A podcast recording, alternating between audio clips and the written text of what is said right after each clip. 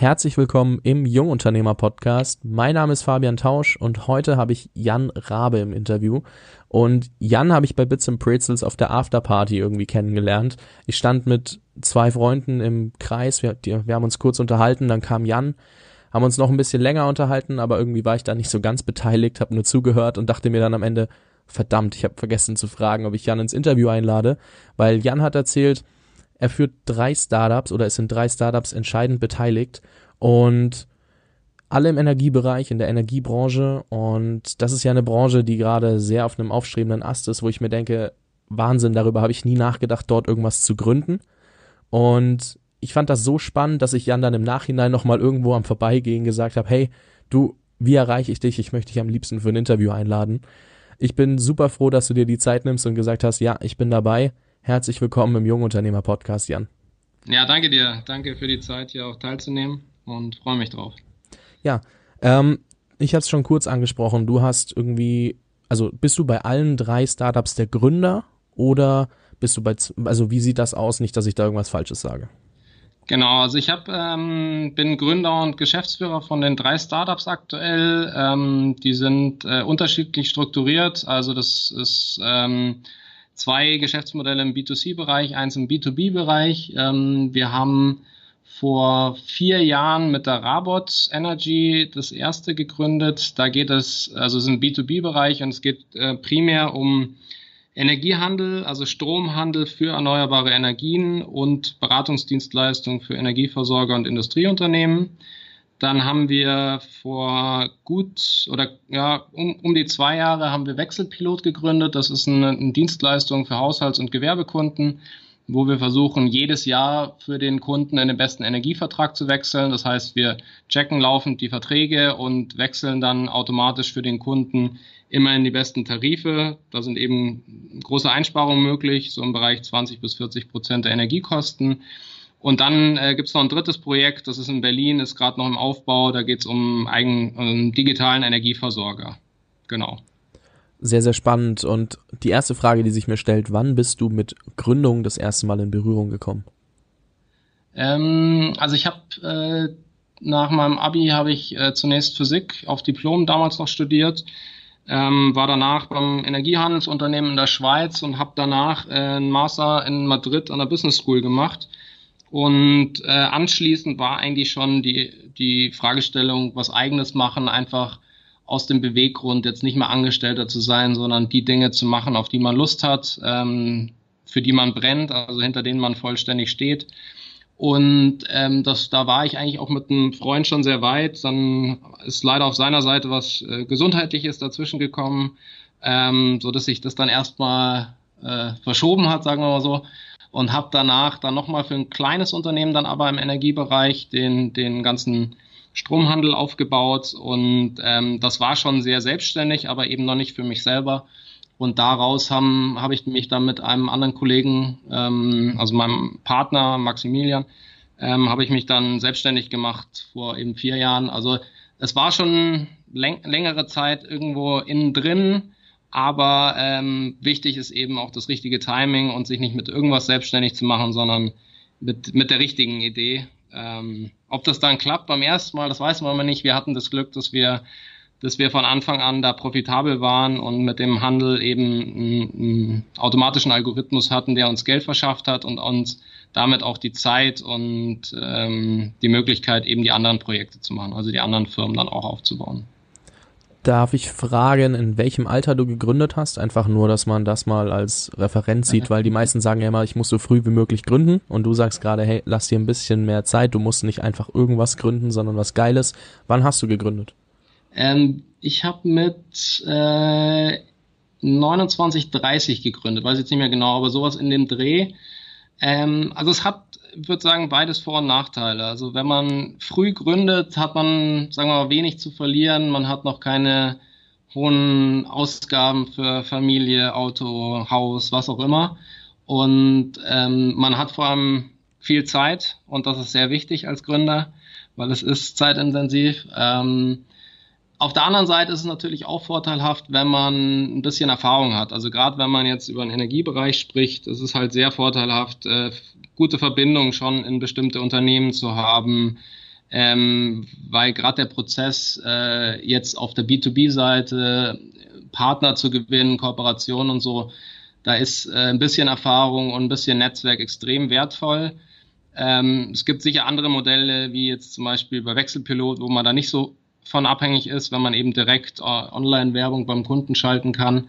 Ähm, von dem her hat beides Vor- und Nachteile. Ähm, aber ich denke, man, man muss eben, man sollte sich nicht demotivieren lassen, äh, wenn das erste Projekt mal nicht klappen sollte. Das ist, glaube ich, das Wichtigste. Aber das hat, hat glaube ich, jeder richtige Gründer in sich und macht dann auch weiter. Ja, also man kann ja am Ende nicht verlieren, außer man gibt wirklich auf. Ansonsten lernt man einfach dazu oder man gewinnt. Genau. Ja. Dementsprechend, ähm, ja, sehr guter Punkt. Und kommt dein ja, dein Fable für die Energiebranche auch schon aus dem Physikstudium und du hast dich damals spezialisiert oder wie kamst du auf Energie? Ja, das war eigentlich ganz lustig. Ähm, ich habe ähm, nach dem Physikstudium erstmal im, also man hat ja nicht, also, oder man hat viele Möglichkeiten, aber die meisten Physiker fangen entweder bei einer Unternehmensberatung an, werden Investmentbanker oder bleiben in der Forschung. Ähm, ich, ich bin erst in den Finanzbereich gegangen und zwar äh, im September 2008 und das war genau die Lehman-Zeit. Und ähm, dadurch wurde das, also es wäre sehr, sehr spannend von der Zeit her für mich als, als Angestellter, ähm, aber äh, wurde ordentlich durchgeschüttelt und dann ähm, war es bei mir eigentlich so zwei Sachen. Ich wollte ins Ausland gehen und habe dann äh, per Zufall eigentlich ein sehr gutes Angebot da eben aus der Schweiz bekommen für den Energiehandel. Ähm, und das war eben ein wahnsinnig spannendes Thema. Also ich hatte im Physikstudium recht komplexe Sachen, also mit äh, allgemeiner Relativitätstheorie etc. gemacht. Und ähm, das Projekt in der Schweiz ging drum um eine Optimierung für Pumpspeicherkraftwerke. Und das sind im Prinzip mathematische Optionen, ähm, also eben ein hochkomplexes Thema, sich gegenseitig bedingende Optionen. Und äh, das hat mir sehr viel Spaß gebracht, da auch eben mich da reinzufuchsen. Und das ist, glaube ich, was, was ja, was, was jeder haben sollte, eben diese Neugierde oder was Neues auszuprobieren. Und da kam eigentlich der erste Kontakt dann zum, zum Energiethema. Und dann hat sich so fasziniert, dass du gesagt hast, komm, da mache ich weiter und da versuche ich jetzt mal hier ein bisschen die Branche zu revolutionieren, beziehungsweise da was dazu zu bringen, was wirklich Mehrwert bietet oder weil ich meine, da fehlt ja immer noch so ein bisschen von, ich mag die Energiebranche bis hin, ich gründe dann auch wirklich in der Branche. Genau, also ähm, also das erste, was, was ich extrem spannend finde, beim, beim, gerade beim Strommarkt ist, es ist, ähm, also der Markt ist geprägt, also gerade die Preisgestaltung ist geprägt davon, dass Angebot und Nachfrage in jeder Millisekunde ausgeglichen sein müssen. Und ähm, das ist halt anders wie beim, beim Kapitalmarkt, wo ich Spekulationen ähm, und und dergleichen haben kann. Beim, beim Strom ist es rein Angebot und Nachfrage basiert und zwar für jede, für jede Stunde. Also es wird, werden Handelsstunden gehandelt und sozusagen in jedem Zeitpunkt. Ähm, das fand ich zum einen eben extrem spannend, weil dadurch ähm, dieses, diese wirklich physische Nachfrage das Entscheidende ist. Und zum anderen natürlich äh, war es von der Zeit her perfekt. Also ich habe quasi gestartet, als noch die die alte Energiewelt war mit äh, konventionellen Kraftwerken und wir haben Kraftwerksoptimierung auch für Gaskraftwerke und Kohlekraftwerke gemacht. Und ähm, das hat sich dann eben mit, mit 2009 speziell, mit dem EEG, dann komplett verändert, dass eben super Erneuerbare war, ähm, also eben Wind und PV massiv zugebaut wurden, ganz neue Geschäftsmodelle entstanden sind. Und das, was wir jetzt machen oder viele andere Startups im Energiebereich, wäre überhaupt nicht möglich, wenn, wenn man immer noch dieses alte System hätte mit großen zentralen Kraftwerken, die von Großkonzernen ge geleitet werden, dann Netze, die auch von den großen Konzernen geleitet werden. Und ähm, das war überhaupt nicht innovativ, ist es bis heute bei den meisten Großen nicht. Also es wandelt sich jetzt so langsam. Ähm, aber ähm, dieser, dieser Wandel, also dass eine, dass eine Industrie halt komplett auf den Kopf gestellt wird, mittels ähm, eben Förderung von erneuerbaren Energien und äh, Unbundling, also die, die Trennung zwischen Netz und Vertrieb, was dazu geführt hat, dass jeder eben in Deutschland frei seinen Strom- und Gasanbieter wählen kann. Und das Ganze hat zu so einem Umfeld geführt, was halt extrem ähm, innovativ ist und wo man extrem viel Sachen eben auch als Startup mit, mit, ähm, mit wenig Kapital eben umsetzen kann. Das bedeutet, ihr wart zum richtigen Zeitpunkt am richtigen Ort und im richtigen Segment unterwegs, weil sonst hättet ihr das nicht mitbekommen und hättet eine große Chance liegen lassen. Also habt ihr quasi ja. die Augen offen gehalten und dann gesehen, okay, da ist was, da müssen wir es jetzt einfach probieren und wenn das noch ein paar andere probieren, dann werden wir uns trotzdem durchsetzen. Genau, also das, also das Timing, die Timing-Frage ist eine ganz wichtige. Ich, ich würde jetzt nicht sagen, dass wir da äh, bewusst uns äh, darauf vorbereitet haben. Das ist äh, gerade bei dem ersten Unternehmen auf keinen Fall der Fall gewesen, sondern wir haben genau diese, diese Chance gesehen und haben das dann genutzt. Okay. Ja, sehr, sehr spannend. Also ich habe so ein ähnliches Ding mit meinem Podcast gehabt. Wir haben vorhin ganz kurz darüber gesprochen, was wie, also dass ich den gestartet habe. Ja. Ich habe ihn damals gestartet und Podcasting ist gerade auf dem aufsteigenden Ast gewesen und Entrepreneurship. Und das ist der Grund, warum ich jetzt gerade hier sitze und mit dir spreche, weil ich ja. da wirklich das perfekte Zeitfenster erwischt habe, ohne mich da vorher drum zu kümmern, sondern einfach, weil es für mich die beste Alternative war zu Video-Interviews oder sonst was. Und ähm, das ist ganz spannend. Manchmal schafft man es auch irgendwie den richtigen Zeitpunkt zu erwischen, wenn man einfach nur eine Lösung für sein eigenes Problem sucht oder sagt, ich will da irgendwas machen und äh, das ist auch oft unterschätzt Aber, oder genau, das ist also das ist eine ganz wichtige Eigenschaft, einfach die Augen offen halten in den in der Umgebung, wo man aktiv ist, also sei es irgendein Markt oder Industrie oder was auch immer, um zu sehen, wo sind jetzt gerade äh, Möglichkeiten. Und äh, also ein, eine wichtige Sache, wir haben auch sicherlich paar äh, Produkte oder Dienstleistungen entwickelt, die zwar grundsätzlich sehr, sehr gut waren, aber die halt in der Phase nicht vom Markt gefragt oder gewünscht waren. Und ähm, das ist halt was, also am, am Markt oder am Kunden vorbei funktioniert halt nichts. Ähm, und das ist, glaube ich, eine sehr, sehr wichtige Eigenschaft.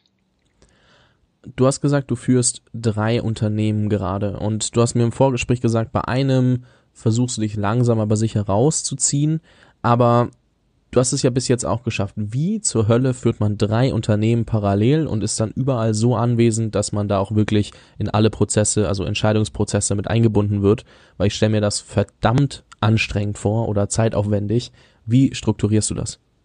Ähm, also das erste, äh, das ist der wichtige Punkt. Also Struktur ist das Entscheidende. Effizienz gehört auch dazu. Ähm, also ich muss jetzt äh, sagen, es ist was, was sich im Laufe der Zeit entwickelt hat. Ich würde ich würde mich bewusst nie wieder dafür entschieden, entscheiden. Ich würde es aber, wenn es jetzt von der Chronologie so wäre, würde ich es wieder machen. Und ähm, also Startups, solange sie in der Konzeptionsphase sind und nicht operativ gehen, ist, ähm, ist alles völlig in Ordnung. Aber sobald ein Startup operativ ist, äh, wird es deutlich komplexer, viel aufwendiger. Ähm, das betrifft gerade das B2C-Geschäft. Also ich muss sagen, bei der, bei der Rabot Energy, wo wir im B2B-Bereich äh, aktiv sind, können wir viel besser steuern, ähm, das Zeitliche, also wie viel, wie viel wir da jetzt äh, arbeiten, ähm, was dann der Output ist, etc. Also das, ähm, weil man eben mit einer Handvoll Partner oder, also es sind dann vielleicht 30 Unternehmen, mit denen man zusammenarbeitet. Und da kann man eben, wenn man mal eben vier Jahre im Markt ist, kann man dann auch Aufträge ablehnen und sagen, man ist halt voll ausgelastet. Also das funktioniert. Ähm, zum anderen ist es so, dass wir eben bei der Rabot ähm, einen Handelsalgorithmus entwickelt haben, also selber geschrieben haben, der automatisiert die Strommengen ergebnisoptimal an den Börsen verkauft. Das ist ein Programm, was ähm, vollständig automatisch läuft, eben mittels verschiedener mathematischer Verfahren, also das sogenannte äh, Machine Learning benutzt, also selbstlernende Algorithmen ähm, die man trotzdem immer wieder anpassen muss. Äh, aber äh, das ist vom Zeitaufwand, dadurch können wir das ganz gut steuern, weil man da ähm, eben der Algorithmus automatisch läuft, die Beratung und sonstigen Projekte man äh, gut steuern kann. Ähm, und insofern hatten wir da die Zeit, auch noch was anderes zu machen. Und dann sind eben da zwei Projekte oder Firmen daraus entstanden mit Wechselpilot und Electric. Und ähm, jetzt ist aber Wechselpilot eben seit einem guten Jahr operativ am Start und das ist halt wahnsinnig viel Arbeit. Also das ganze Online-Marketing, Offline-Marketing und Kooperationen aufzubauen. Ähm, das die, allein die Koordination der, der, der Leute, die da beteiligt sind, dann äh, Investitionsrunden, was alles dazugehört, es äh, bedarf halt unfassbar viel Zeit. Und deshalb ist es so, dass man dann sich irgendwann entscheiden muss, okay, wo geht der Hauptteil der Zeit drauf? Wo sehe ich jetzt auch das größte Potenzial? Und ähm, das ist sicherlich ein Skal also das, die Skalierung hauptsächlich. Ähm, und genau, und dann sich entscheiden muss, dass man wirklich sein Augenmerk äh, zu, sagen wir mal, mindestens 90 äh, Prozent auf eine Sache richtet. Und worauf wirst du dein Augenmerk am Ende richten? Kannst du das schon sagen oder sagst du, ah, das ist so ein Prozess, da will ich jetzt noch nicht so viel zu sagen? Nee, das ist, also für mich ist das jetzt Wechselpilot ganz klar, ähm, weil das ein Modell ist, wo wir innerhalb von relativ kurzer Zeit sehr hoch skalieren können. Das ist ein sehr gutes Modell eigentlich für, für jeden Kunden. Ähm, es ist von der Umsetzung her sind wir da sehr weit. Also wir haben auch da die Prozesse und alles ähm, selbst programmiert, eigenes CRM aufgebaut, ähm, so dass wir da sehr schlanke und automatisierte Prozesse haben. Und insofern geht es jetzt gerade darum, äh, mittels Finanzierung eben die den, den Vertrieb hochzuskalieren und dann sieht man sehr gut, äh, wie, wie das Modell fliegt, ähm, sagen wir mal, wie schnell das Modell nach oben skaliert. Okay, jetzt gehen wir mal ganz kurz, auch wenn viele vielleicht noch zu jung sind, um einen eigenen Stromtarif äh, auswählen zu dürfen. Das habe ich bis heute nicht gemacht. Ich bin 21, habe in Prag, München, Berlin gewohnt und habe noch nicht meinen ja. eigenen Stromtarif ausmachen müssen. Aber ähm, wie sieht das denn für den Nutzer aus? Also ich gehe dahin, gehe auf die Seite, melde mich an, sage, ich habe den und den Stromtarif und ihr sucht mir wirklich jedes Mal einen neuen raus, der besser passt? Oder wie kann ich mir das vorstellen? Genau, also man, man würde sich bei wechselpilot.com ähm, würde man sich, äh, kann man sich auf der Startseite als erstes einen kostenlosen Vertragscheck machen. Also man könnte seinen, seinen aktuellen Versorger und Tarif eingeben, die Postleitzahl und den Verbrauch und dann würde automatisch oder dann würde berechnet werden, was sozusagen das Einsparpotenzial ist. In der Regel ist das so beim Stromvertrag irgendwie zwischen 200 und 300 Euro pro Jahr. Ähm, und jetzt wäre es so, dass man sich dann ähm, im nächsten Schritt äh, quasi einen Vertrag aussucht bei uns, den wir vorschlagen. Gibt mehrere Varianten. Ähm, und wenn man da oder das machen möchte, dann eben noch ein paar persönliche Daten angeben muss, die wir benötigen, um dann die Wechselprozesse durchzuführen. Also es ist äh, die Lieferadresse, dann auch eine Bankverbindung, um das Lastschriftverfahren mit dem neuen Versorger zu machen.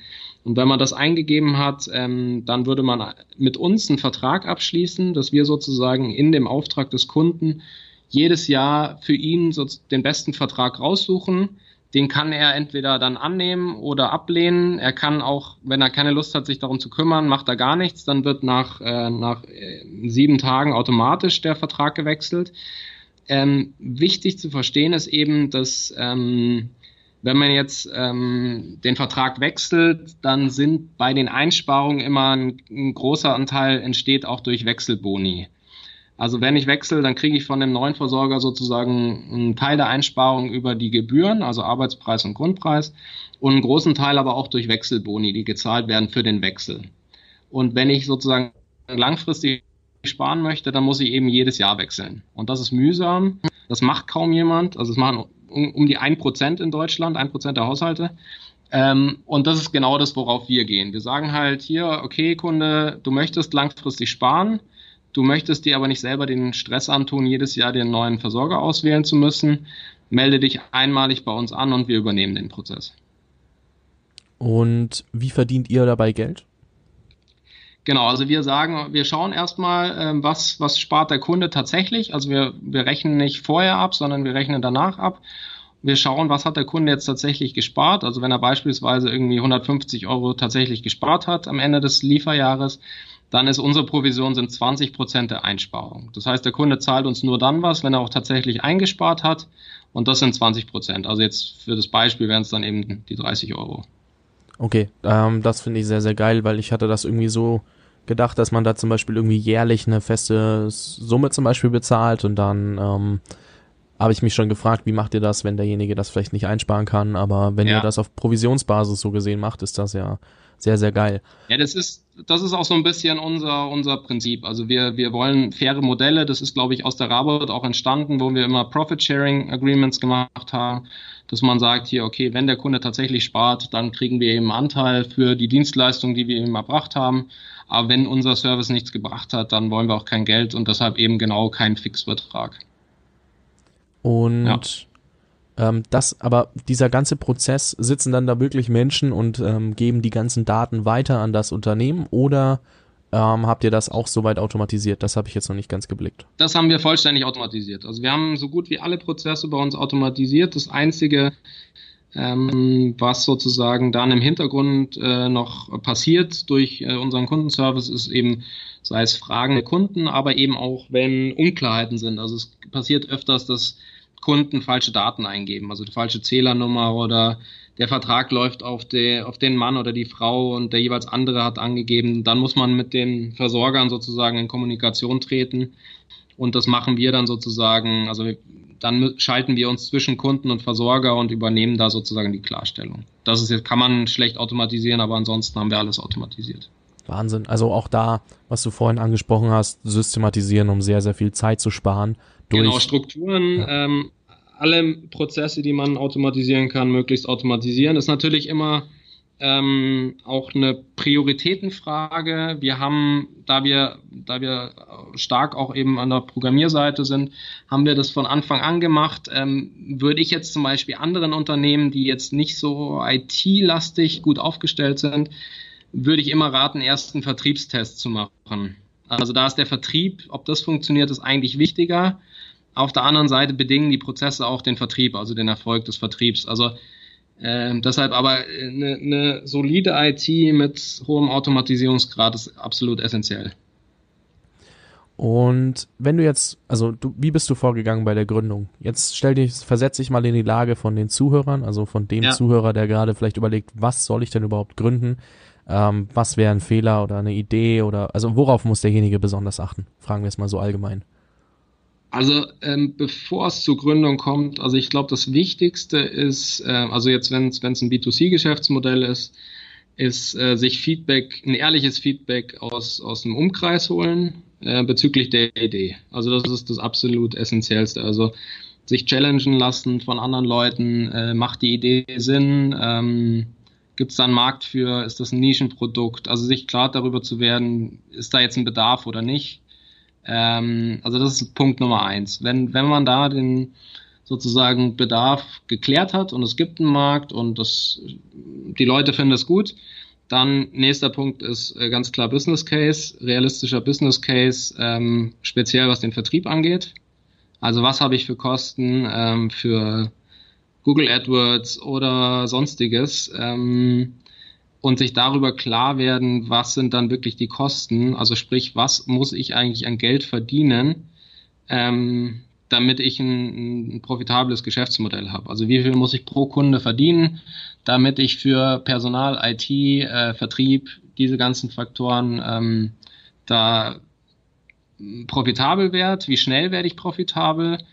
Ähm, und dann im Anschluss sozusagen, würde ich sagen, wenn man das hat und man sagt, ja, okay, das macht Sinn, ähm, dann die Gründung an sich ähm, ist jetzt die Frage, je nachdem, wie viel, wie viel Cash man zur Verfügung hat. Wenn man jetzt nicht viel hat, man kann immer UGs gründen. Das ist relativ billig. Ähm, da gibt's Musterprotokolle, das geht sehr schnell und billig. Ratsam ist immer natürlich eine GmbH zu machen. Da muss man mindestens, wenn man zu zweit ist, die Hälfte einzahlen, also die 12.500 Euro. Ähm, würde ich zu raten, wenn es geht, ähm, weil es auch eine Ernsthaftigkeit äh, gegenüber Investoren und anderen Leuten darstellt, auch Partnern oder Leuten, mit denen man spricht. Ähm, und dann ist natürlich anschließend der Fall, genau, wie, wie kriege ich jetzt Leute involviert? Ein ganz wichtiges Thema, also das Thema Team.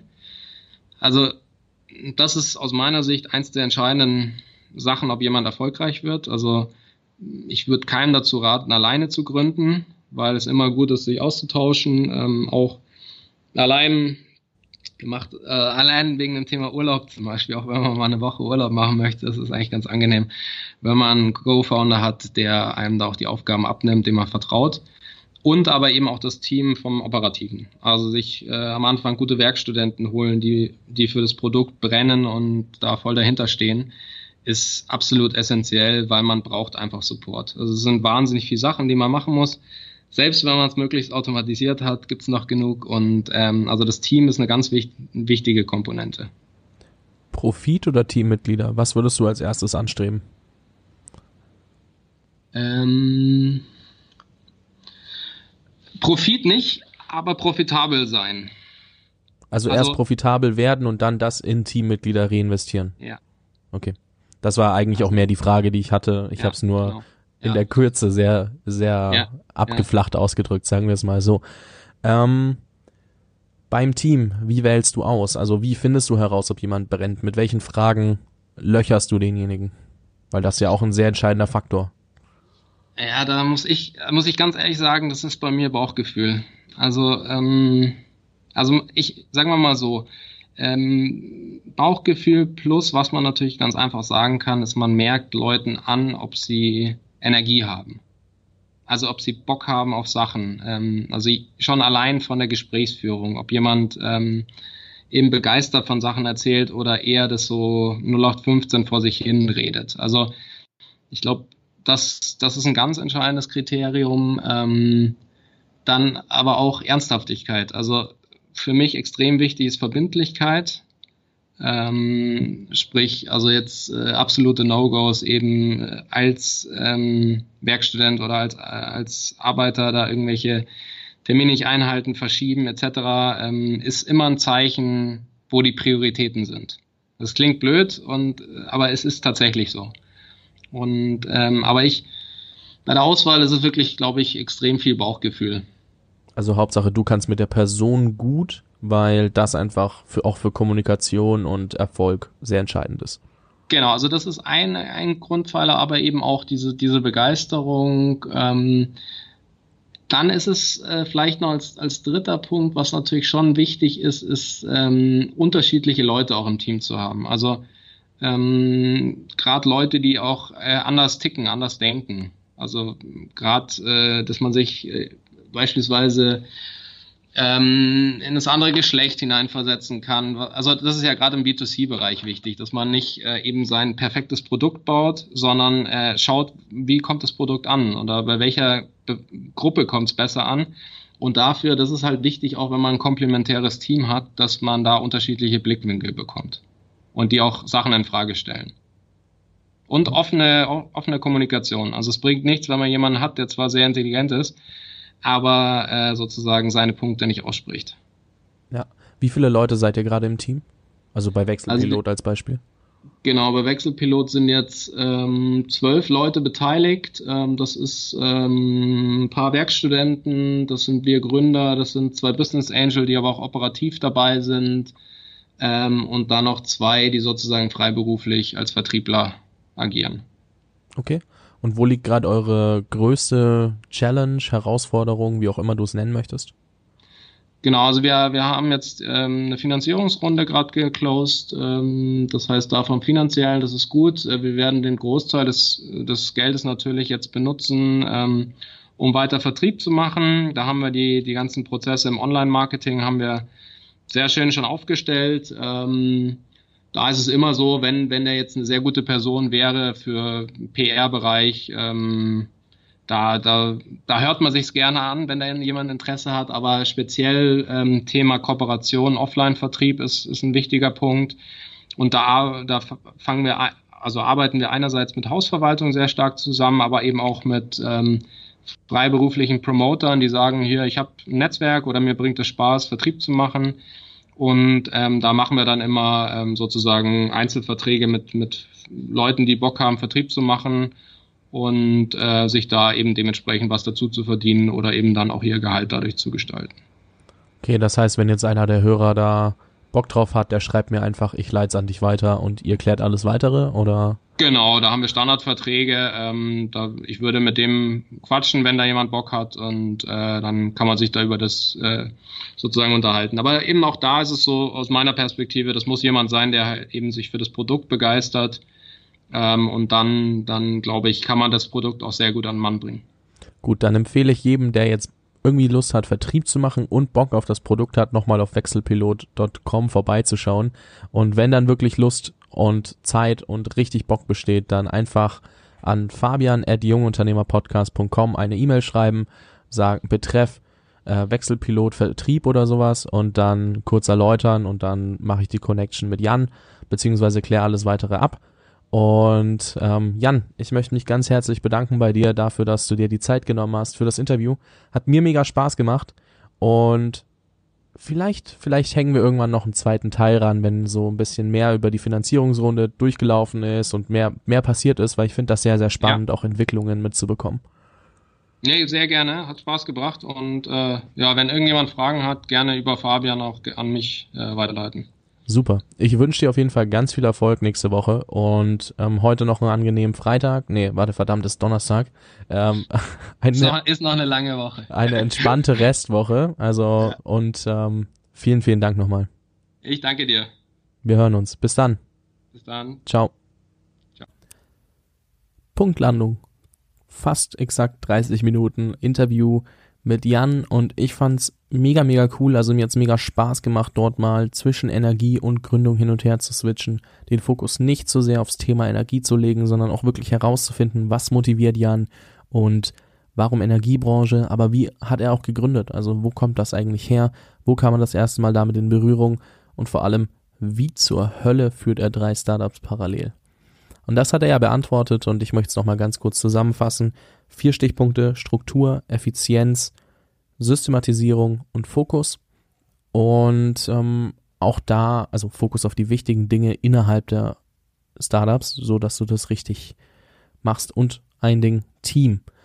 Und dann auch noch zu deiner Gründung, Geschäftsmodell. Das war so das Wort, wo ich am meisten drüber nachgedacht habe. Jetzt kurz danach, weil Jan einfach meinte, ohne Geschäftsmodell ist es verdammt schwer, irgendwo zu bestehen und irgendwo ernst genommen zu werden. Und das ist oftmals sehr, sehr wichtig, denn dann helfen dir Menschen auch, wenn du ernst genommen wirst. Also überleg dir, wie kannst du profitabel werden? Wir haben es ja auch gehört, du sollst nicht profitorientiert sein, du kannst, aber schau, dass du profitabel bist und dann ein Team drumherum baust, das dir hilft, profitabler zu werden und dann auch später Profit zu machen. Team, Geschäftsmodell, entscheidende Komponenten. Ich fand's mega geil, was Jan als Content alles rausgehauen hat. Deswegen wenn du irgendwie einen eigenen Stromtarif wechseln möchtest, geh auf wechselpilot.com, Schleichwerbung Ende. Und falls du im Vertrieb sein möchtest oder sagst, das ist mega spannend, Vertrieb dafür zu machen, hätte ich voll Bock, schreib mir eine E-Mail an fabian.jungunternehmerpodcast.com und mach das gerne auch, wenn du Feedback geben möchtest. Ich habe letztens eine E-Mail bekommen, hey Fabian, ich möchte, dass du mehr Folgen machst. Das ist äh, toll, aber wie oft denn? Ein, zwei, dreimal die Woche, 10, 20 oder 50 Minuten? wie, welche Interviewgäste? Wen würdest du denn gerne im Interview hören? Ich würde mich mega über Feedback freuen, weil nur dann kann ich dir das liefern, was du hören möchtest. Ich sag's immer wieder, es ist tatsächlich gar nicht so einfach. Ansonsten würde ich mich freuen, wenn du den Podcast mit jemandem teilst, mit dem du zusammen gründen möchtest, der vor seiner eigenen Gründung steht oder gerade irgendwie überlegt, welches Startup soll er machen und was ist da alles wichtig. Teil das gerne mit ihm und Bau Momentum auf. Denn Momentum in deinem Netzwerk ist der absolute Hammer, denn genau dann, wenn du ein Problem hast, kommt alles zurück. Also ich glaube jetzt nicht an Karma an sich, sondern mehr so, wenn du Gutes tust, dann wird dir auch Gutes widerfahren und das hat sich schon so oft gezeigt. Teil die Folge mit jemandem, der es brauchen kann und du wirst genau im richtigen Moment ähnlichen Content bekommen von anderen Personen. Erinner dich dran, wenn du es gemacht hast, du wirst es sehen. Ich wünsche dir auf jeden Fall noch einen ganz schönen Tag. Wir hören uns nächste Woche wieder mit einem neuen Interview. Bis dahin, dein Fabian. Ciao, ciao.